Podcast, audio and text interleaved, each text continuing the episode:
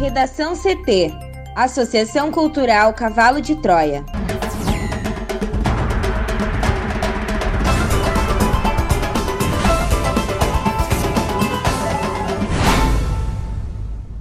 Agora, no Redação CT.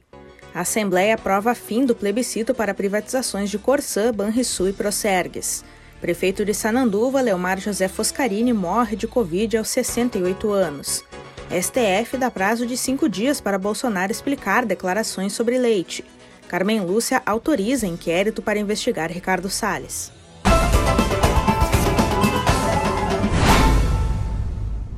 Eu sou a jornalista Amanda Hammermiller, este é o Redação CT da Associação Cultural Cavalo de Troia. Céu ensolarado em Porto Alegre, a temperatura é de 18 graus. Boa tarde. Feriado será de tempo firme em todo o Rio Grande do Sul. As máximas ficam mais elevadas. Na capital, máxima de 20 graus. A previsão do tempo completa daqui a pouco. A Assembleia aprova fim do plebiscito para privatizações de Corsã, Banrisul e Procergues. Mais informações com a repórter Juliana Preto. Em uma votação concluída na terça-feira, a Assembleia Legislativa acabou com a necessidade de plebiscito para a privatização de estatais no Rio Grande do Sul. Por 35 votos a 18, os deputados estaduais aprovaram em segundo turno a proposta de emenda à Constituição, que dispensa a consulta popular para a alienação do Banrisul, da Corsan e da Procergues, últimas empresas que dependiam dessa cláusula para também serem vendidas. O resultado acabou representando uma vitória do governo Eduardo Leite, que estava atrás dessa aprovação para concretizar esse desejo de repassar o controle acionário da Corsan à iniciativa privada. A PEC foi apresentada em 2019 pelo deputado Sérgio Turra, do PP, e ganhou apoio oficial do Piratini em março, quando a decisão de privatizar a estatal foi publicizada. Agora, o governo apresentará um projeto específico pedindo autorização para vender a companhia de saneamento, para o qual são necessários 28 votos. Além dos 13 deputados do PT, PSOL e PDT, cinco aliados do Piratini votaram contra a PEC.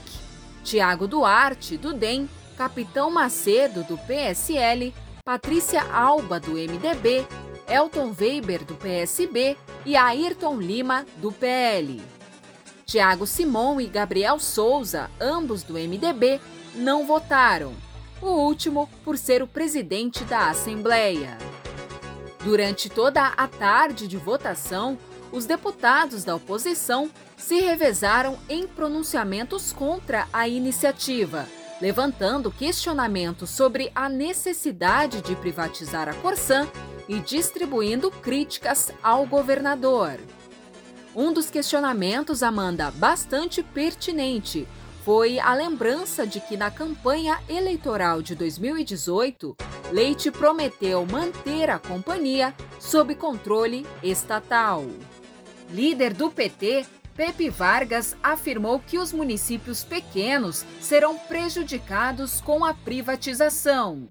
E ele ainda disse que com a derrubada do plebiscito, o governo poderá propor a alienação do Banrisul o que Leite também prometeu que não faria.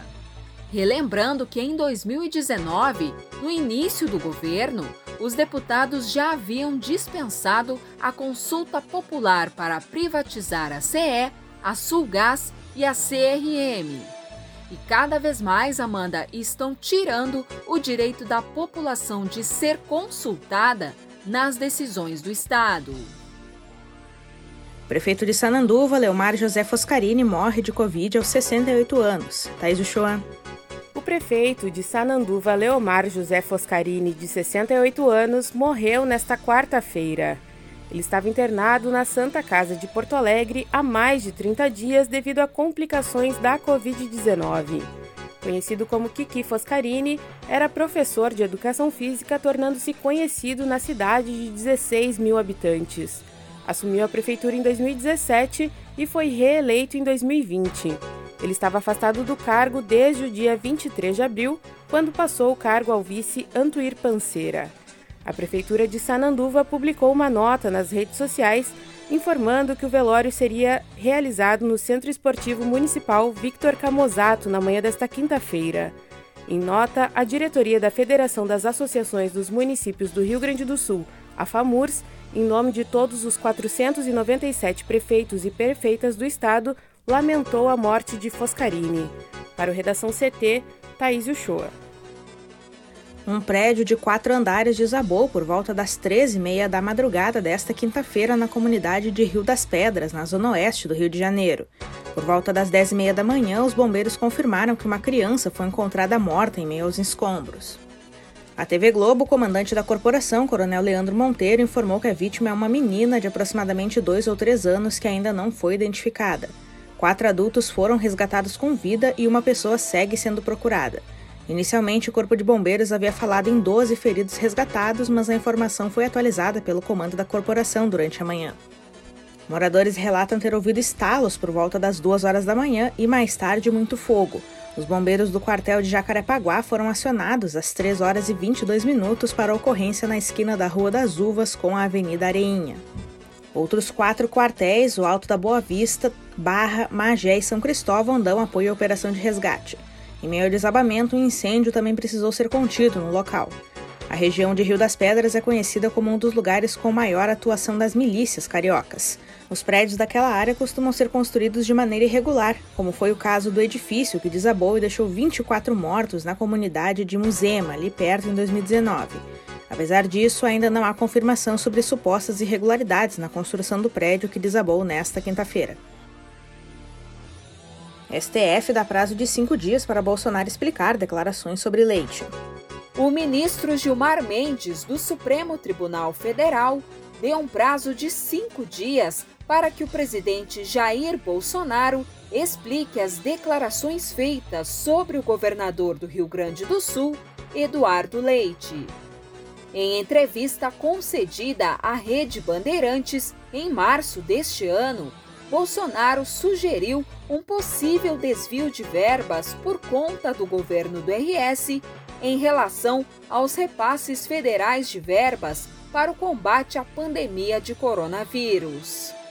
Leite disse ao acionar o STF que o presidente, abre aspas, se valeu de discurso ambíguo a partir do qual pode defluir a insinuação da prática do crime de emprego irregular de verbas ou rendas públicas por parte do governador do estado do Rio Grande do Sul.